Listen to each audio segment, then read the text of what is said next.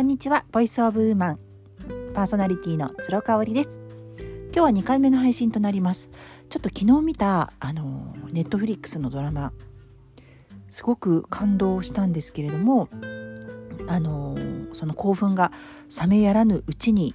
あのシェアしたいと思います。あのネタバレになる可能性もありますのでまだ見てないこれから見たいなっていう方は是非見た後に聞いていただけたら嬉しいです。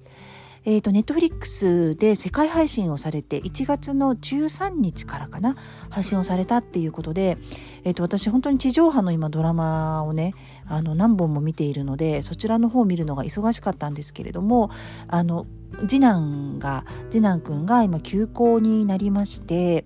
で、えっ、ー、と、まあ、仕事もちょっとあんまりできないし、ということでです。ですね、あの彼がお昼寝をね、あの昨日してくれたんですよ。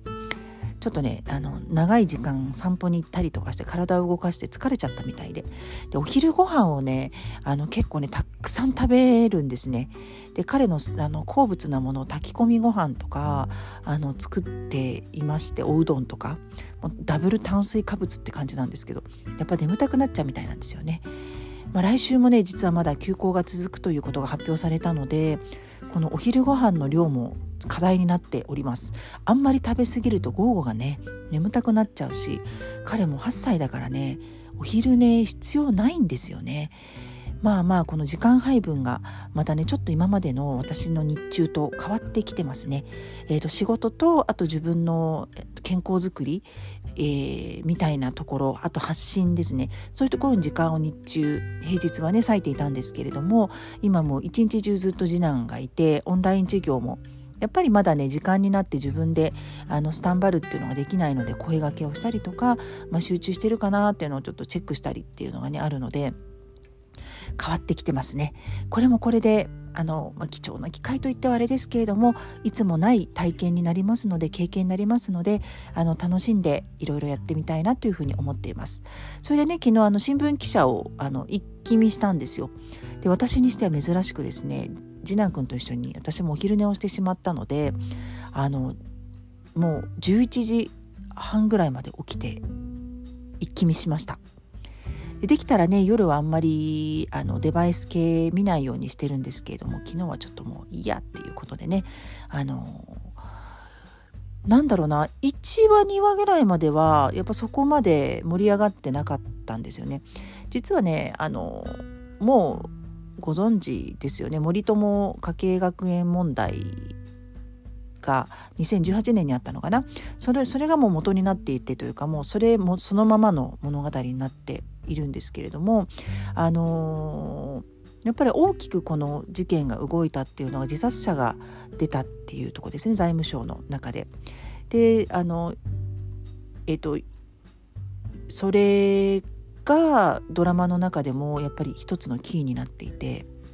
その奥さんがねやっぱりその大好きだった旦那さんいろいろ陰で支えていたその内助の子の奥様がですねあの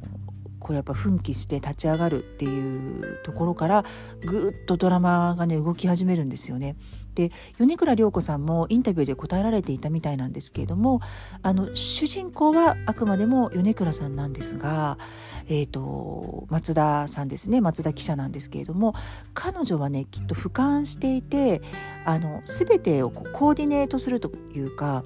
あの人と人をつないだりとか人と人と合わせたりとかコーディネートするような役割をしているのでその彼女自身がすっごく何か話題を振りまいたりとかねあの突飛な行動をしたりっていうことが一切ないんですよね。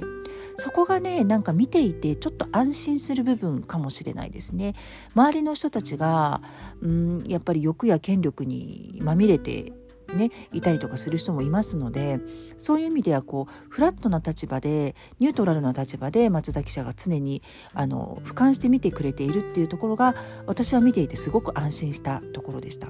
なのでね私実は米倉涼子さんと同い年なんですけれども彼女は本当にねこう円熟味が増してきたところとあとはまだちょっとこう若さと女らしさがねあの残るあの狭間というかね、えーまだこう熟女とは呼べないようなそういう裸い的なあの演技がねとっても光った番組だったんじゃないあの内容だったんじゃないかなっていうふうに思いましたね。あのやっぱり大門さんとかねあの松本清張さんのドラマ私大好きで全部見てるんですけれどもあの役柄とはまた全然違ったね抑えた感じなんだけれどもこう心心にこうパッションを秘めているみたいなそういう松田記者をね本当に見事に演じられていたなというふうに思いました。実はあの新聞記者ねこれあの藤井道人監督なんですよね。で私あの彼を知ったのは対談番組の「僕らの時代」だったんですよ。あれに綾野剛さんと一緒に出ていらっしゃって今回も綾野剛さん出ていらっしゃるんですけれどもそれ自身がね「あのヤクザと家族」っていう映画が去年かなありましたよね。でそれに藤井監督と綾野さんがあの出ていらあの監督と主役っていうことで対談をされていてでまああの35歳でねその若さですごいなっていうふうに思って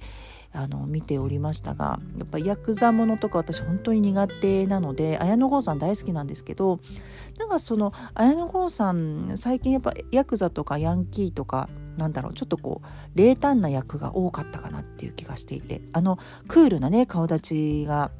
そうさせていたのかなと思っていてであの石原さとみさんと出ていたあのドラマもなんかこう冷淡なベンチャー企業の社長みたいな役逆であんまり好きじゃなかったんですよね最近の綾野剛さんの役回りが。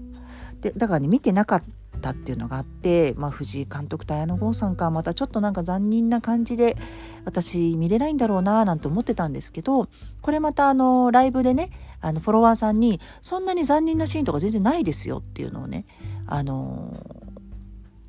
教えていただいてで実際に全然なかったですあの自殺をねされる財務省の方のそのシーンぐらいでも別にまあそんなにはっきりとは映ってないしなのでこうちょっと怖いシーンとか残忍なシーンが苦手な方もあの全く問題なく見られる作品なんじゃないかなっていうふうに思いますね。で、えーと、綾野剛さんがねとにかく良かった。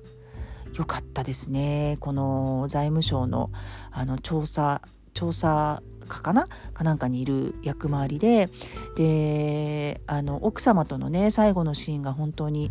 あの印象的でした。これ米倉さんが唯一見ていて泣いてしまったシーンっていうことでもあの話題になりましたけれども奥さんにねあのもう財務省もし辞めたとしたら今の仕事辞めたとしたらお前はどうする？って聞いた時に奥さんはもう分かってるんですよね。あのー、もう